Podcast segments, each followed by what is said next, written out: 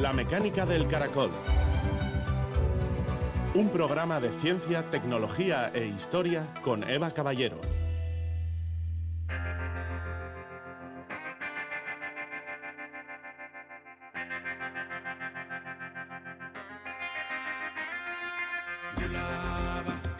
Gracias a todo Atapuerca, y más si cabe a nuestros antepasados, que aquí buscaron subsistir, labraron nuestra subsistencia y sin haberlo pretendido, tanto nos enseñan sobre nosotros mismos y la naturaleza. Emiliano Aguirre, paleoantropólogo.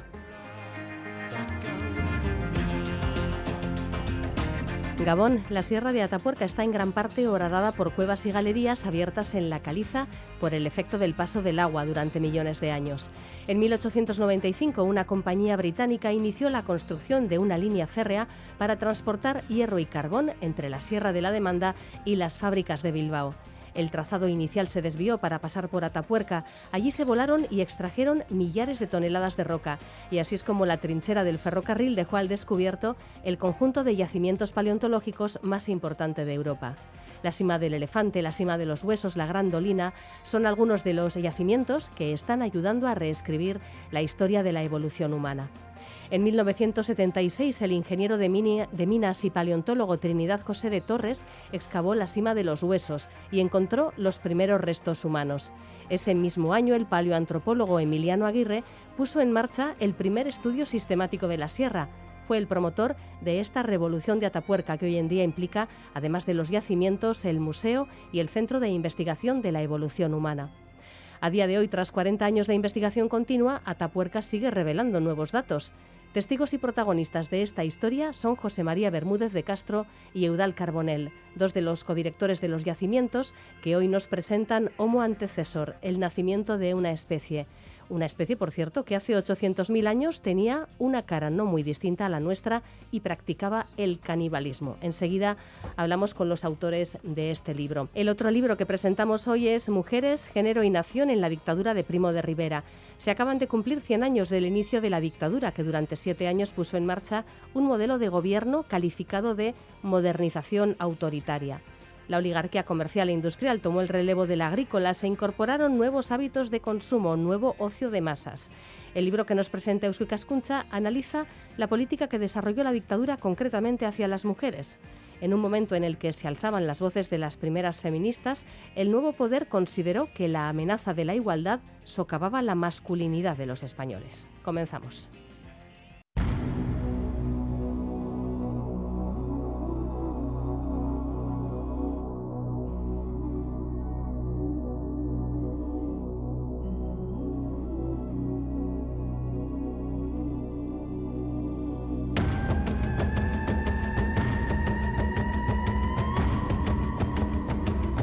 El 8 de julio de 1994 es el momento escogido por José María Bermúdez de Castro y Eudal Carbonell para iniciar Homo antecesor, el nacimiento de una especie. Ese día el equipo de excavaciones del yacimiento de Atapuerca encontró dos dientes humanos, pero pertenecientes a una especie desconocida, y en un estrato geológico que otorgaba al hallazgo una antigüedad que les dejó en shock. Así comienza un libro que no solo narra el descubrimiento e investigación de una nueva especie, también explica el trabajo científico que se viene desarrollando en la Sierra de Atapuerca, uno de los lugares clave en el mundo para intentar comprender la evolución humana. Una historia poblada por humanos diferentes a nosotros en muchos aspectos, pero que a veces resultan tremendamente parecidos. Se ve en la cara de la niña antecesor que nos mira desde la portada de este libro. Saludamos ya a José María Bermúdez de Castro y a Eudal Carbonell, dos de las personas que, bueno, pues que no solamente dirigen los trabajos en los yacimientos de Atapuerca, sino que, pues viendo el libro además, sobre todo, podemos decir que se han tirado la vida allí. Hola, buenas noches. Hola, buenas noches. ¿Qué tal? ¿Qué tal? ¿Cómo estáis? Contaba al principio del programa brevemente cómo en 1976 se inició el trabajo científico en Atapuerca. ¿Vosotros cómo os unisteis a este proyecto? Eudal, tú creo que fuiste el primero. Sí, ah, yo me uní a este proyecto porque en 1976, en un congreso en Morella, tuve la ocasión de, conocer directamente al profesor Emiliano Aguirre. Y yo dije, me gustaría excavar si se hace en, Atapuerca en este proyecto. Me dijo Emiliano, pues precisamente necesito arqueólogos jóvenes para iniciar el proyecto porque pienso pedirlo. Y pues así fue. En el 78 recibí un fax de Emiliano y ya empecé a colaborar con este proyecto pues hasta ahora. Bueno, en mi caso fue que Juan Luis Arzuaga y yo eh, estábamos en el mismo departamento de, la Universidad Complutense, eh, dirigidos con una, por una persona, eh, Pilar Julia Pérez, que a su vez había sido alumna de doctorado de Emiliano Aguirre. Entonces ella nos lo presentó un día y contó lo que hacíamos o lo que queríamos hacer y bueno, pues un buen día este hombre, pues Emiliano Aguirre nos llamó a a su despacho en el Museo de Ciencias Naturales de Madrid, nos propuso una colaboración y a partir de ese momento, bueno, pues ya fue la primera campaña de excavación, la, de los dos en 1983, conocimos a Eural y hasta la fecha. La Sierra de Atapuerca es eh, un conjunto eh, de yacimientos muy diversos, diferentes entre sí. Si nos situamos en la Grandolina, que es el gran protagonista, el yacimiento protagonista de este libro, ¿por qué ha resultado ser un yacimiento tan extraordinario y cómo es físicamente, para que nos hagamos una idea?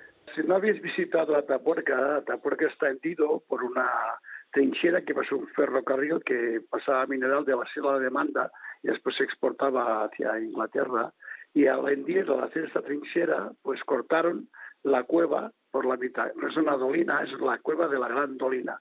Se pensaba que lo era cuando se, se antiguamente, pero en realidad es una cavidad. Es una gran cavidad cortada por la mitad y que está rellenada y repleta de sedimentos más de 30 metros, de los cuales 20 metros eh, son fértiles, es decir, desde hace un millón de años se acumulan sedimentos porque los, y además los humanos ya habían frecuentado estas cuevas. Tenemos que imaginarnos como una gran, una gran galería en forma de catedral que discurre eh, decenas, centenares de metros hacia el interior, pero que su entrada está colmatada, está tapada. Es decir, si no hubiera dicho corte, no sabríamos, no habríamos visto los distintos sedimentos que completan esta serie. Así es Grandolina. Cuando aparecieron en 1994 los primeros dientes de una especie sin identificar en el nivel TD6, ¿qué pensasteis? ¿Qué hipótesis se plantearon precisamente en esos primeros momentos para situar esta, esta especie en, la historia evolutiva de nuestro género? Bueno, eh, la verdad es que eh, para, en 1994 ya estábamos con, eh, con el tema de la de la primera ocupación humana de Europa estábamos, nos habíamos alineado con aquellas personas que pensaban que la, colonización había sido, muy anterior a lo que la ciencia oficial decía, que era medio, medio millón de años aproximadamente. Teníamos ya algunos datos de niveles inferiores de grandolina, teníamos también un dato muy interesante sobre el paleomagnetismo, sabíamos que el nivel 6 era bastante más antiguo de lo que en principio se pensaba, era más antiguo, desde luego, que esos 500.000 años, estábamos eh, rondando los 800.000 aproximadamente, y por tanto, cuando aparecen esos dientes, ya tenemos en nuestra cabeza que eso es lo más antiguo que se ha encontrado en ese momento en Europa, ¿no? Y aquellos dientes eran tan, tan primitivos, tan arcaicos, a mí me recordaban a Homo habilis, que bueno, pues nos quedamos petrificados diciendo, bueno, ¿esto qué es? ¿no? Y, muy emocionados por, por el hallazgo que luego pues eh, eh, ha resultado en lo que ha resultado. ¿no? Para mí, y en el libro está relatado, es un relato histórico que es como una novela realista, está relatado que lo importante fue cómo se planteó el proyecto rival con los ingleses, con el amigo Roberts de Boxgrove, que había salido en Nature, que el primer europeo se había encontrado pues en, Inglaterra. ¿no? Eh, se planteó un proyecto rival, pues nos teníamos ya conciencia de que veíamos de la trinchera el nivel 6, que pensábamos que era un campamento, pero eh, teníamos que llegar, para llegar allí se habían de bajar algunos metros de potencia y efectivamente se, anticipó, se mandó un grupo de arqueólogos de la, de la universidad en Tarragona para que abrieran una cata, una cata de 6 metros cuadrados, para que cuando llegáramos a la excavación ya hubiéramos llegado a este nivel 6. Y así fue. El proyecto rival lo ganamos, resultó que Bosgrove no era el yacimiento más antiguo, que nos habíamos alineado, como dice José Mari, con los yacimientos de un millón de años y cambiamos, contribuimos a cambiar la historia. La descripción de Homo antecesor se publicó en Science en 1997. Em, ¿Cómo fue recibido este artículo en la comunidad científica? Todos los hallazgos científicos tienen controversia, como es lógico, ¿no? Mm, pronunciamos hipótesis que tienen que ser contrastadas. Y esto es lo habitual. Lo habitual es que haya controversia. En nuestro caso, bueno, pues teníamos algunos apoyos, obviamente, porque si no, no se hubiera podido publicar este artículo en la, revista Science, pero también eh, fuimos comprobando a lo largo de los años que había personas que pensaban que no estábamos que no lo estábamos haciendo bien incluso no porque claro eh, hay que pensar, hay que situarse en, los años 90 del siglo pasado y pensar que, que muchos científicos europeos pensaban bueno es que los españolitos que están trabajando allí a lo mejor no lo están haciendo bien y a lo mejor no saben tanto como sabemos nosotros bueno es normal no han pasado muchos años y ya la ciencia española pues se ha puesto, por lo menos en, en tema de prehistoria, se ha puesto a la altura y más allá de la altura de, de muchos países europeos, estamos muy, muy bien situados y naturalmente pues eh, todo se ha ido eh, solucionando y las personas que pensaban que no, en fin, que no era una especie nueva o que, en fin, que no, no estábamos acertados, pues poquito a poco pues han ido aceptando el, el tema, ¿no? Y bueno, eh, la, todas las hipótesis que hemos propuesto, aunque por supuesto, naturalmente, eh, siguen siendo hipótesis, ya veremos. La investigación evidentemente no se detuvo con la descripción de Homo antecesor, sino que siguió produciendo nueva ciencia, aparecieron nuevos restos. Por ejemplo, ¿qué ocurrió cuando encontrasteis huesos de la cara? Porque es que la cara de la niña que tenéis en la portada, por cierto, magnífica mm. ilustración de Mauricio Antona, quien conocimos hace, hace un tiempo aquí en el programa, em, la cara de esta niña es que, es, es que nos resulta muy familiar, es muy parecida. sí, la verdad es que la, la, la parte de, de, de, la cara donde está el maxilar y también parte de la mandíbula, pues recuerda mucho a nosotros, ¿no? Entonces, claro, si le ponemos, le ponemos como le ha puesto Mauricio Antón, pues mucho pelo y demás, y tapamos eh, esa cabeza que probablemente era un poco más pequeña que la nuestra, con la frente inclinada, y claro, además tenía una estatura muy parecida a la nuestra. Así que si a esa niña de hace 850.000 años eh, la peinamos bien y le ponemos un traje moderno y la ponemos en un autobús o en, o en el metro, pues pasaría inadvertida, seguro, ¿no?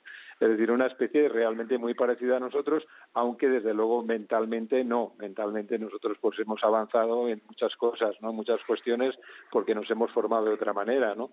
Pero, pero sí, realmente es una especie que tiende hacia la modernidad, que es lo que también hablamos muchas veces en nuestras hipótesis, tiende hacia la modernidad y tiene una relación con nosotros realmente cierta, ¿no?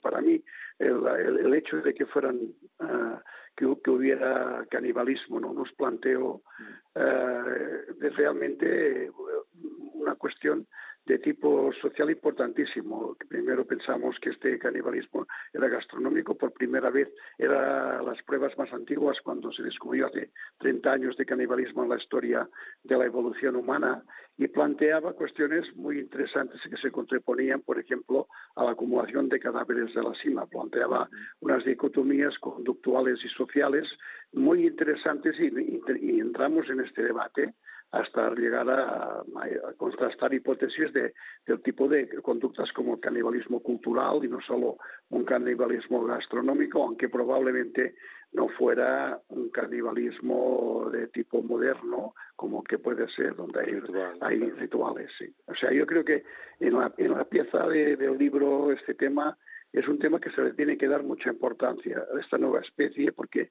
curiosamente esta nueva especie pues formaba parte de una especie que practicaba el canibalismo de forma sistematizada. Y seguramente aquí también se ha discutido si en grupos amplios para reducir tal o se practicaba en otros grupos que pudieran convivir aquí en la Serata, porque planteó muchas cuestiones como también en el momento, ¿te cuando discutíamos sobre el tema de la diversidad uh, que podía haber humana en, en, en, en Europa en, estas épocas. No, incluso pensábamos, la, eh, tuvimos la, la idea de, oye, a lo mejor es que no sé, en, en, Europa había dos especies entonces. Efectivamente. Entonces, claro, si no, si había dos especies, a lo mejor no era canibalismo, sino. Efectivamente, efectivamente. Fue muy rica. Y lo que decías tú, José Mari, que la, la, la, intuición, el conocimiento, los rasgos morfológicos que dieron lugar al, al holotipo, pero sobre todo el contexto cuando se descubrió este resto, que era redundante con los que habíamos descubierto ya de, de preneandertales, de Homo heidelbergensis, es lo que generó, también en el libro está documentado, el hecho de que se pudiera hacer la fundación, de que fuéramos patrimonio de la humanidad en el 2000, que nos dieran el príncipe de Asturias, etcétera, etcétera. Yo pienso que fue un descubrimiento científico que socializó la prehistoria y la paleontología en nuestro país de forma redundante y que cambió, en, nuestra, en mi opinión, que cambió el ritmo del conocimiento en Europa. Fue un efecto de catapulta, podríamos decir, ¿no? Sí, una catarsis. Os, lanzó al, bueno, pues a, la primera plana, no solamente de, las revistas científicas, que también, sino a la prensa general.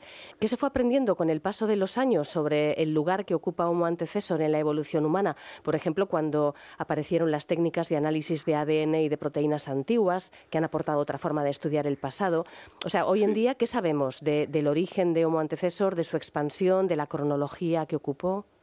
Bueno, ahora mismo con, las proteínas la, conclusión a la que se llega es, bueno, Homo antecesor es una especie hermana, hermana de eh, la madre, de la madre que eh, dio lugar a los neandertales, a los denisovanos y a nosotros mismos, ¿no?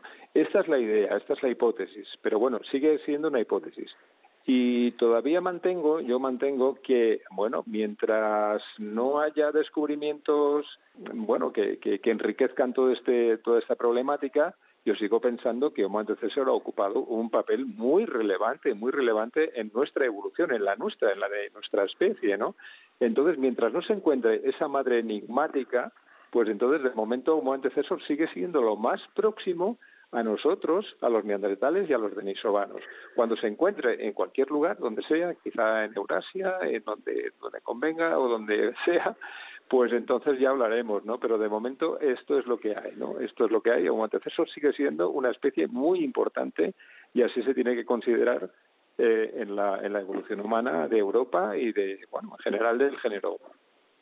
Desde luego, los caracteres morfológicos, como José María se observó en el tiempo, son unos caracteres eh, que son unos caracteres que, bueno, bien, los Homo sapiens hemos recogido y son análogos, son, muy parecidos y, por ejemplo, esta cara no es la cara que de Pink encontrada, como, tú antes comentabas, eh, eh, de, la, la, cima del elefante, ¿no? Es decir, nos encontramos con un, realmente con una, una, diversidad eh, evolutiva y de especies en, en, Euroasia interesantísima y que, como ha dicho José María, hasta que se encuentren pruebas fehacientes, contrastadas, redundantes, no podemos descartar eh, que no tenga, eh, no sea el origen de esa gran variabilidad que ha existido en, en Euroasia. Correcto, así es, así es. Hablemos, por tanto, de Pink, de este fósil que apareció en la cima del elefante. Los primeros eh, vestigios de esta especie sin definir eh, aparecieron en 2007, se dató en 1,2 millones de años, lo que vuelve a replantear eh, de nuevo todo el conocimiento sobre la prehistoria europea. En el libro explicáis que en 2022 encontrasteis varios restos humanos nuevos en esta cima, que sigue denominándose Homo SP, porque todavía no está adscrito a ninguna, a ninguna especie. ¿Cómo está la, la situación ahora mismo con, estos fósiles? vamos a ver, estamos, estamos en, el, estudio, ya hay, partes del estudio que se han terminado, pero por ejemplo las dataciones, como comentaba antes, están retrasando más de lo que quisiéramos, ¿no? La razón, bueno, pues datar un yacimiento no es tan sencillo, no, no, no es fácil, ¿no? Y además es que estamos aplicando eh, hasta creo que son cuatro o cinco métodos diferentes y claro, los, los, investigadores, uno procedente de Australia o eh, otros están trabajando en Burgos y demás, se tienen que poner de acuerdo, ¿no? Entonces, cuando, mientras no tengamos esos acuerdos y tal, de momento no vamos a no vamos a publicar ni a decir nada porque tenemos que tener todas las los, datos en la mano antes de, pronunciarlos, ¿no? Así tiene que funcionar la ciencia. No podemos avanzar cosas y decir esto y después, de, oye, no, no, no, es que nos, tenemos que retractar y demás. Y esto se tiene que publicar, además, en una buena revista, no, no se puede publicar en un periódico y demás y decir cuatro cosas que luego además luego nos podemos arrepentir, ¿no? Hay que ser serios, muy serios en ciencia. Quizás 2024 pueda ser el momento en el que sepamos más sobre esta especie. Y a la vista de todo lo que habéis ido sacando a la luz, todas las investigaciones, tanta y tanta gente participando en las campañas de excavación, en el trabajo en laboratorio, los em, investigadores de, bota y de bata que mencionáis en el libro, em, ¿cómo se relacionan? Eh, los habitantes de Atapuerca. Tenemos los Homo heidelbergensis de la cima de los huesos, eh, los neandertales que vivieron también en la sierra y apuestos nuestra especie.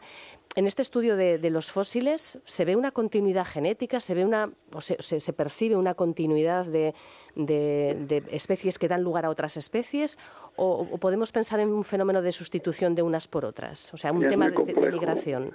En primer lugar, lo que estás planteando es muy complejo porque también la propia, la propia denominación de especie ya es compleja en sí misma, ¿no? Y eh, por eso tendríamos que ver, otro día me gustó mucho con un colega tuyo, hablando que decía, podemos plantear y decir que esta evolución es como una, una hiedra, sí, es más que una, un árbol y más que un arbusto, una hiedra que se cruza, que, que, no, que, que no, no, sube de forma paralela.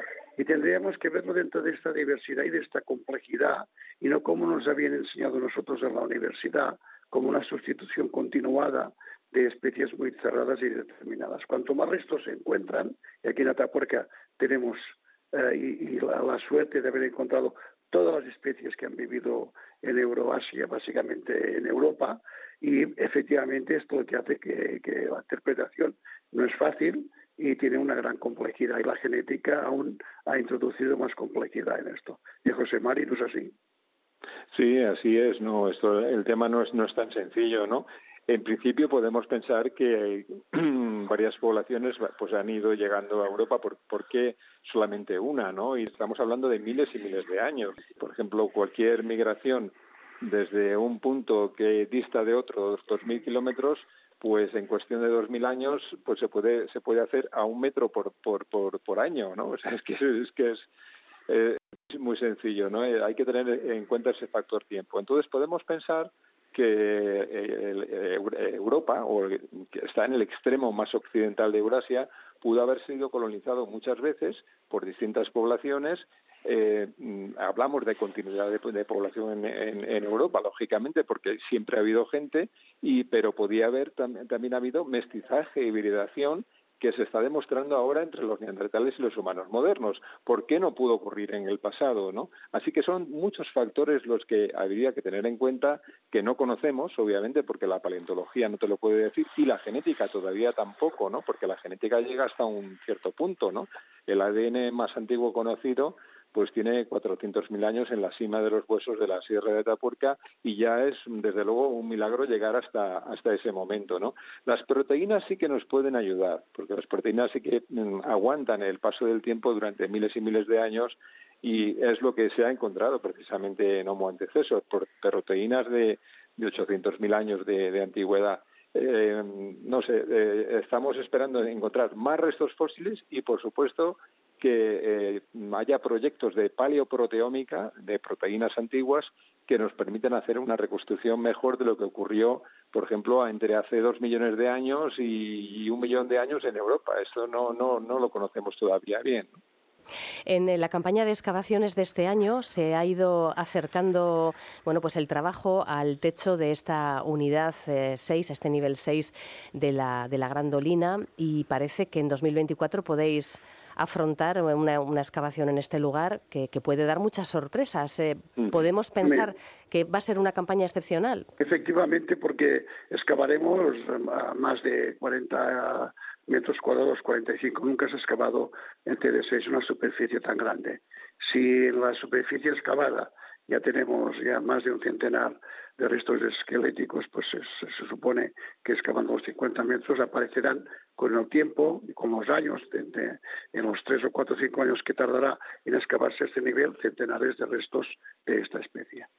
Bueno, desde luego en este libro contáis gran cantidad de información científica sobre el trabajo desarrollado en Atapuerca en estos años. Eh, nos acercáis también al trabajo de campo, a, muchas cuestiones de vuestro día a día y no faltan las anécdotas, desde el aguardiente que hay que atizarse para recuperarse del shock del descubrimiento, desencuentros con periodistas, que bueno, eso es un clásico, es bueno, es lo suyo, miserias de la relación con autoridades. A mí eso me ha dejado muerta, sinceramente. O sea, mm, ¿qué problemas se pueden surgir, eh, incluso de financiación, en un proyecto como este, eh, porque alguien no sale en una foto, ¿no? O porque alguien no recibe el aviso en el momento, en fin.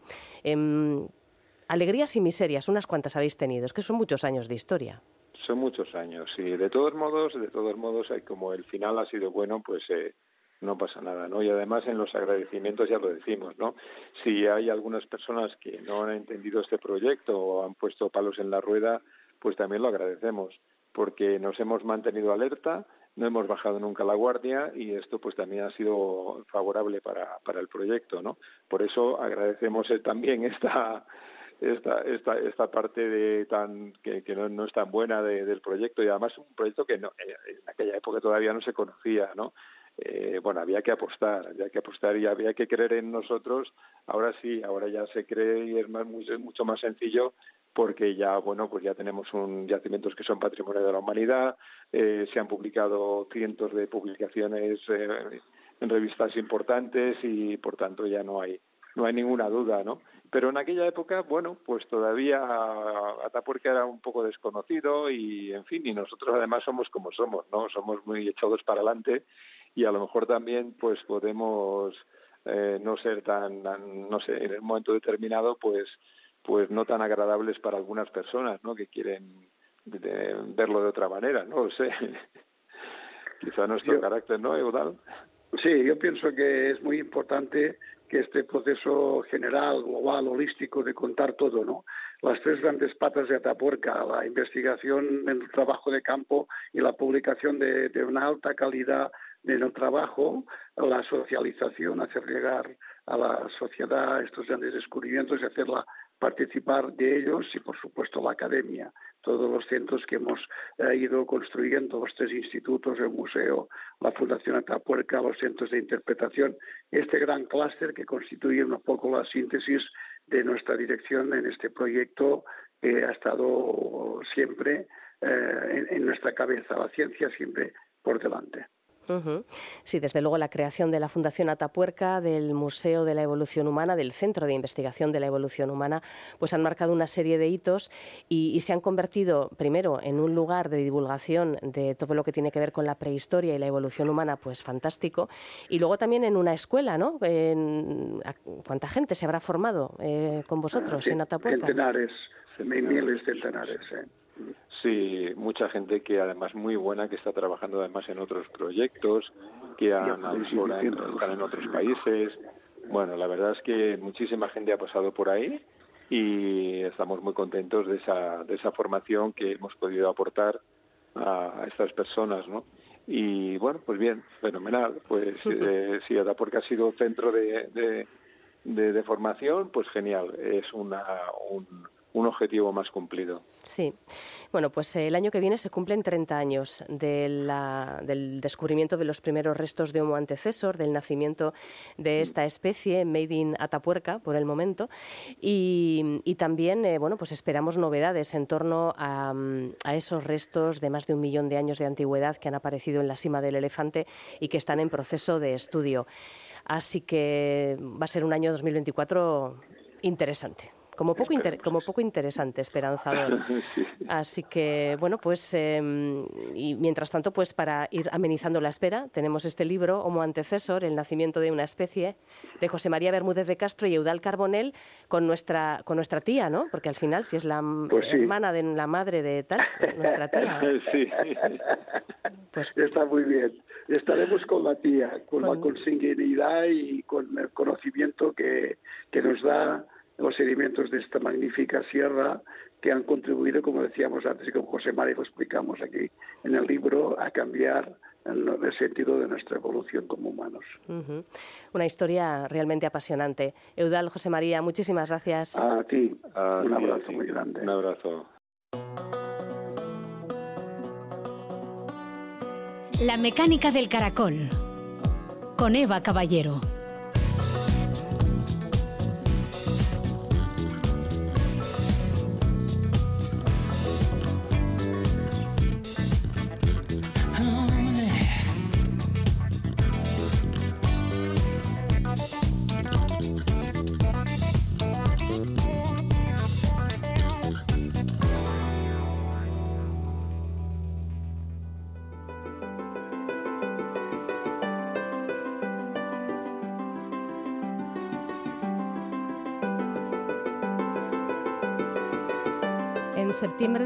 1923, el capitán general de Cataluña, Miguel Primo de Rivera, proclamó el estado de guerra, suspendió la Constitución y disolvió las Cortes. Así comenzó una dictadura de corte autoritario paternalista que se prolongaría durante casi siete años. Políticos e intelectuales del régimen emprendieron entonces la construcción de un nuevo modelo de mujer española, atendiendo a las transformaciones sociales que se estaban produciendo y al creciente protagonismo que ellas demandaban. Sobre la mujer durante la dictadura iniciada hace ahora 100 años, vamos a hablar con la editora de un libro de reciente publicación. Pero antes saludamos a Juan Aguirre, nuestro guía en esta sección de Euskui Cascunza.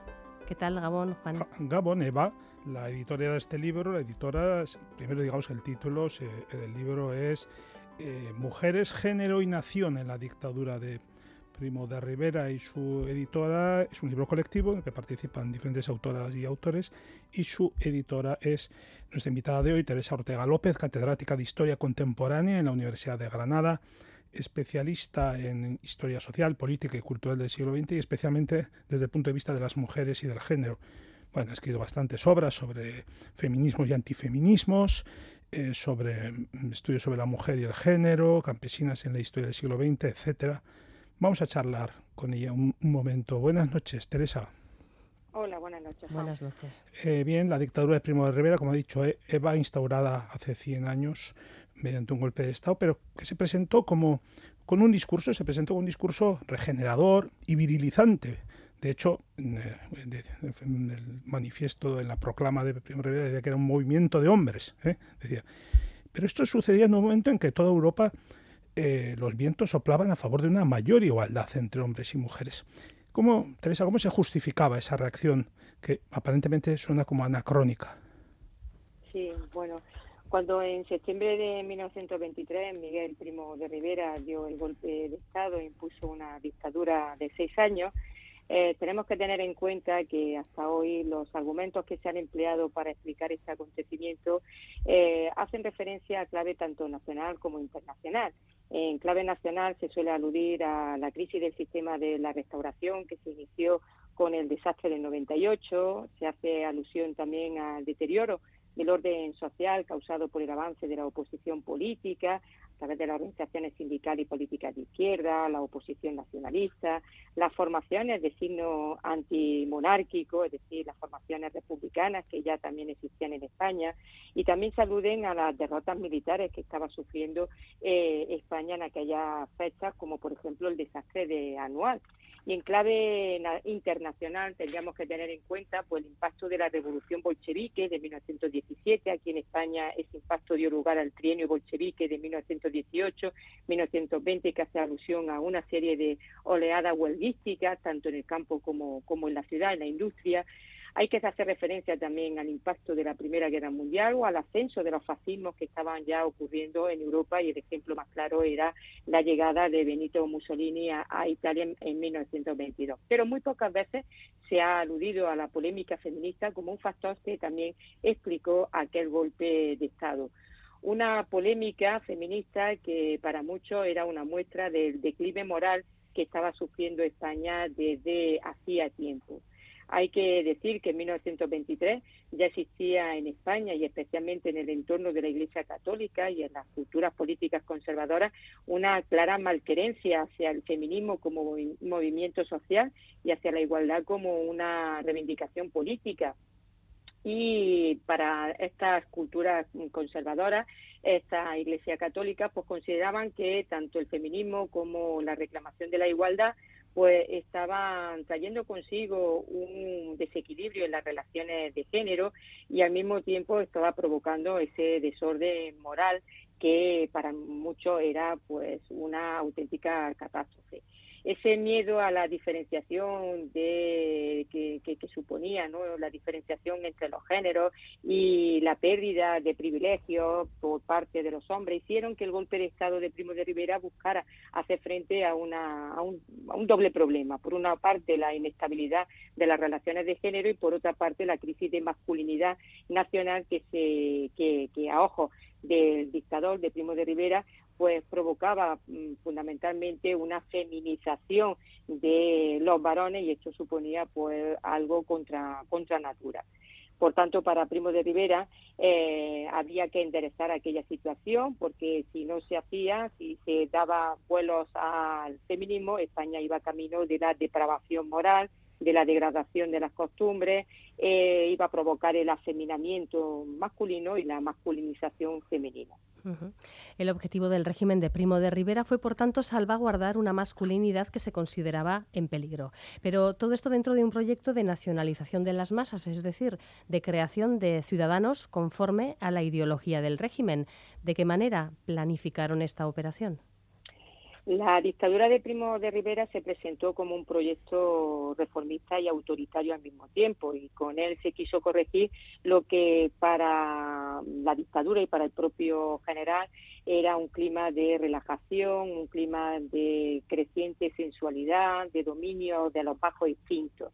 Y a través de leyes represivas eh, el régimen de Primo de Rivera fabricó los mecanismos que vio necesarios para cumplir el papel de guardián de la moralidad pública. Esas leyes represivas iban destinadas tanto a hombres como a mujeres. En lo que se refiere a los hombres, la dictadura pretendió rescatar a la masculinidad del caos.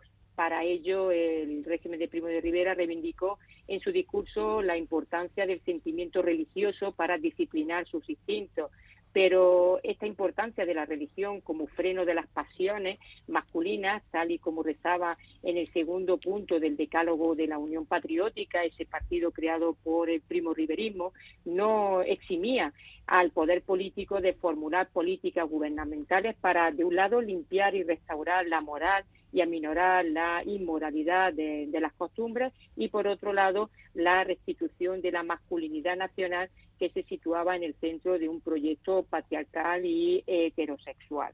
Y por lo que respecta a las mujeres, como parte de su proyecto eh, reformista, eh, autoritario y de nacionalización de las masas, el general procedió a la incorporación sexual de las mujeres a la política, para Primo, las mujeres debían participar en la construcción nacional en calidad de esposa y de madre. Es decir, el régimen abrió para las mujeres espacios de participación política inexistentes hasta ese momento, pero esta incorporación fue concebida como una prolongación de su papel en el ámbito doméstico, es decir, una especie de maternidad social volcada a la construcción nacional.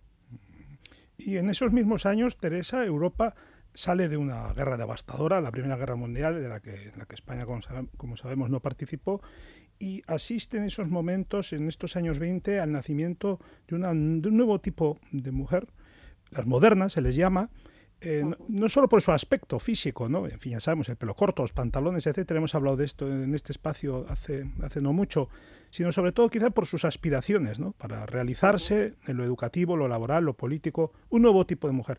Esto sucedía en Europa, pero ¿qué incidencia tuvo este movimiento en España?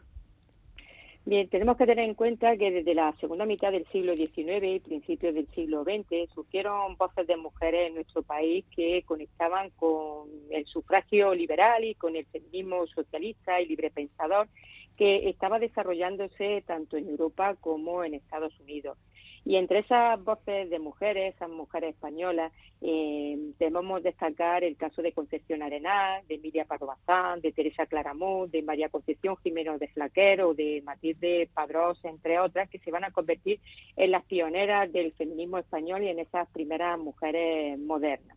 Estas voces individuales que surgieron a fines del siglo XIX y principios del siglo XX, posteriormente se concretaron en asociaciones de mujeres muy plurales que hablaban precisamente de esas diferencias políticas y sociales que existían entre hombres y mujeres. Y ahí tenemos que mencionar la Asociación Nacional de Mujeres, fundada por María Espinosa de los Monteros en 1918 y en la que también estuvieron presentes figuras como Clara Campamor, Victoria Ken, María de Maestu, y era una asociación que, eh, que conjugaba tanto el feminismo social como político.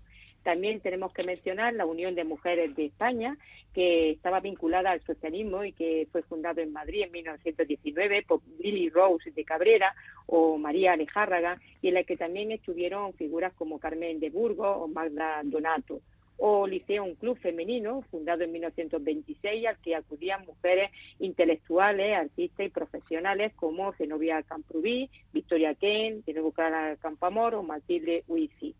Todo esto, evidentemente, se unía a otros proyectos como la creación en 1915 de la residencia de señoritas de Madrid, creada por María de Maeztu, cuyo fin era fomentar el acceso de las mujeres a la universidad tras el fin del decreto de 1910 que prohibía la llegada de las mujeres a la enseñanza superior. Todos estos proyectos, estas asociaciones, estas voces femeninas se convirtieron en un elemento fundamental para reivindicar la emancipación de las mujeres, el derecho a la educación, derechos políticos como el voto y la participación en la vida política y también reformar los códigos penales, el código civil que se había convertido pues en un instrumento para garantizar la subordinación de las mujeres, especialmente de las mujeres casadas, porque establecía que estas mujeres casadas eran las eternas menores de edad. Para justificar la relegación social de la mujer, muchos intelectuales eh, no se limitaron a invocar los mandatos de la religión y los deberes de la moral tradicional, sino que recurrieron a la autoridad de la ciencia. ¿Por dónde discurrían estos argumentos supuestamente científicos? El avance del feminismo y del discurso igualitario provocó que se fuera conformando en España un discurso antifeminista que contó con defensores provenientes de ámbitos muy, diversos, desde la religión, desde la ciencia, desde la intelectualidad y también desde la propia política. Desde estos ámbitos y especialmente desde la ciencia y el mundo intelectual se elaboraron en aquellos años nuevas explicaciones y argumentaciones que justificaban el por qué las mujeres no podían tener las mismas funciones, las mismas responsabilidades que los hombres, tanto en el ámbito de lo público como de lo político. Las explicaciones que aludían a la inferioridad de las mujeres ya no tenían sentido tras la experiencia que había supuesto la Primera Guerra Mundial, donde las mujeres demostraron que podían ocuparse de cualquier tipo de actividad y realizarla también como las que venían realizando los, hombres.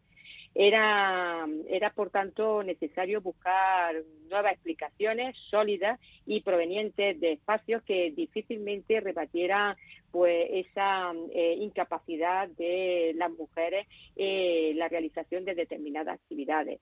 Y el pensamiento científico e intelectual se convirtió entonces en una pieza clave en la legitimación de la subordinación de género en España y en las sociedades occidentales modernas. Mm. También son los años, Teresa, en los que se produce el gran boom, la gran consolidación del cine, todavía, todavía mudo, el cine de los años 20, ¿verdad? Eh, consolidación como recreo de masas, pero también como un vehículo para elaborar y para difundir nuevos modelos de feminidad. Y es muy interesante descubrir en el libro, hay un artículo dedicado a este tema, cómo las estrellas del, del cine se presentaban aquí como mujeres modernas, pero a la vez muy conservadores, muy conservadores que defendían los valores más clásicos y de hecho pues con unos discursos bastante contradictorios entre lo que proyectaban como estrellas de cine y luego en las entrevistas cómo se manifestaban como eh, perfectas amas de casa, etcétera. Esto es una, una, cosa bastante curiosa y que me ha llamado la atención la lectura del libro. Sí. Sí, efectivamente, en los años 20 pues vieron progresivamente la consolidación del cine en España convirtiéndose en el ocio de las masas en este contexto de abrumador éxito del cine, el general Primo de Rivera se interesó por él ah, y lo consideró como una magnífica herramienta de propaganda política de hecho, ahora comenzó el rodaje de documentales, de reportajes, en los que se destacaba la riqueza de la región española, su éxito militar en Marruecos, los éxitos de las exposiciones de Barcelona y Sevilla en 1929 y la labor efectuada por su gobierno.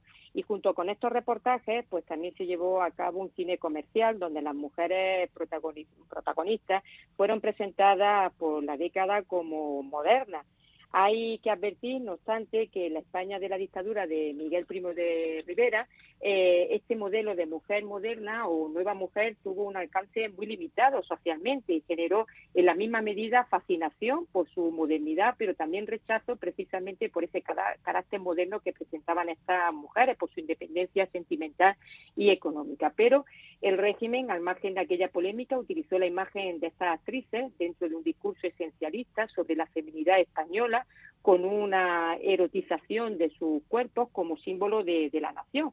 Un recurso repetido en esos años y que hay que destacar cómo se, por parte del régimen empezó a mostrar un especial interés por el lugar de nacimiento de las actrices como origen de su españolidad En este sentido se destacaba la madrileña Carmen Rubio, la valenciana Amparito Calvet, la madrileñísima Carmen Biancé, eh, con orígenes andaluces, o también, por ejemplo, a Imperio Argentina, que a pesar de haber nacido en Argentina, pues se destacaba su origen eh, sus orígenes andaluces o también Concha Concha Piquer eh, que siempre pues destacaba su, su amor no por su tierra valenciana eh, mostraba eh, ese amor por las costumbres por el amor por la patrona de, de Valencia la Virgen de los Desamparados o su amor por, por, por la paella Hubo otras actrices de gran popularidad internacional, como Raquel Meyer, de quien se quiso destacar siempre el ser un referente de la cultura española fuera de nuestras fronteras y también de su racialidad muy marcada y orientalizada para la dictadura Raquel Meyer, eh, aun siendo una mujer moderna y cosmopolita, encarnaba la autenticidad de Andalucía y de la mujer española, es decir, encarnaba la eterna y auténtica España. Y en un sentido muy parecido podemos eh, señalar lo que ocurrió con Elisa Ruiz Romero, la Romerito, a la que se presentó como la mujer castiza por sus rasgos físicos que denotaban sus orígenes andaluces, su sencillez, su simpatía, su, su gracia. Para, para resumir la dictadura proyectó a través de estas actrices eh, un concepto de identidad femenina que pasaba por presentar a las mujeres como guardianas de la esencia racial, mujeres guardianas de las tradiciones y de las costumbres y mujeres guardianas del espíritu religioso y patriótico. La dictadura abrió la puerta a la participación de mujeres en la vida política, tanto a nivel local, en los ayuntamientos, como en la Asamblea Nacional Consultiva a partir de 1927, y también en el Somatén, la milicia nacional primo riverista. ¿Qué supuso esta experiencia, entonces claramente pionera? Como he indicado antes, para la dictadura de Primo las mujeres eran las guardianas de las esencias patrias, religiosas, espirituales y fue así que el primo riverismo quiso darle protagonismo en el espacio público y político. Y en este sentido, en el marco municipal, aprobó el Estatuto Municipal del 8 de marzo de 1924, que otorgaba el voto activo y pasivo a las mujeres mayores de, 23 años. Incluso se podía eh, tener, se podían ser elegidas si eran mayores de 25, de 25 años, elegidas como concejal. Y este estatuto abrió el paso a las primeras alcaldesas que tuvimos en España, a las tenientes de alcalde y concejales, y concejales de, eh, en los municipios españoles. Y en el marco nacional, el Real Decreto de 12 de septiembre de 1927, en su artículo 15, eh, se indicaba que las mujeres podían formar parte de la Asamblea Nacional creada durante la dictadura de Primo de Rivera. Y por el Real Decreto de 6 de febrero de 1928 también se establecía la presencia de las mujeres en los actos solemnes del Sumatén, esa milicia, peculiar milicia nacional, ese cuerpo armado para, para, eh, policial que estaba destinado al control de la sociedad civil.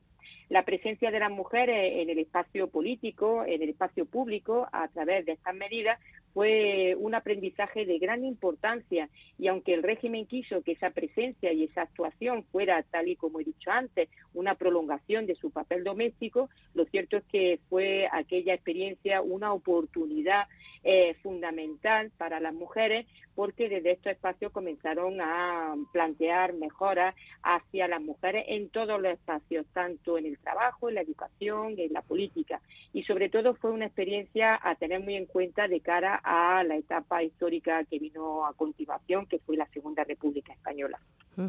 Bueno, pues una época de la que se cumplen ahora, de cuyo inicio se cumplen ahora 100 años. Este libro pues se recuerda concretamente las cuestiones relacionadas con la presencia de las mujeres en esta dictadura de De Rivera. Juan, ¿nos recuerdas el título de este libro que ya nos decías que era un libro coral, obra de diferentes autoras y autores? Efectivamente, y un libro que como bien dices es muy clarificador sobre cómo cuál es la situación de, de la mujer hace ahora justo 100 años. Es un libro coral, es un libro de diferentes autoras y autores, entre ellas quien es además editora del libro, Teresa Ortega López, que hoy nos ha atendido, se titula Mujeres, Género y Nación en la dictadura de Primo de Rivera y está en la editorial Silex. Teresa Ortega, muchísimas gracias por habernos acompañado. Un saludo. Un saludo y gracias a vosotros.